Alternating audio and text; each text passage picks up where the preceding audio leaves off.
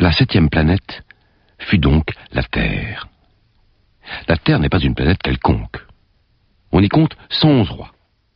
En n'oubliant pas bien sûr les rois nègres. 7000 géographes, 900 000 businessmen, 7 millions et demi d'ivrognes, 311 millions de vaniteux, c'est-à-dire environ 2 milliards de grandes personnes.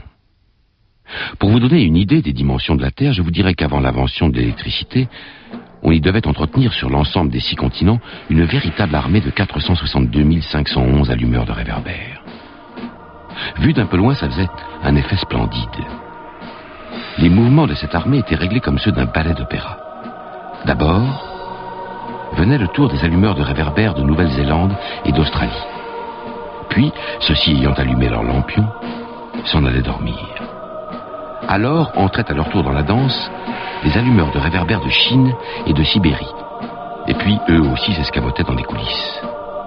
Alors venait le tour des allumeurs de réverbères de Russie et des Indes, puis de ceux d'Afrique et d'Europe, puis de ceux d'Amérique du Sud, puis de ceux d'Amérique du Nord, et jamais ils ne se trompaient dans leur ordre d'entrée en scène. C'était grandiose.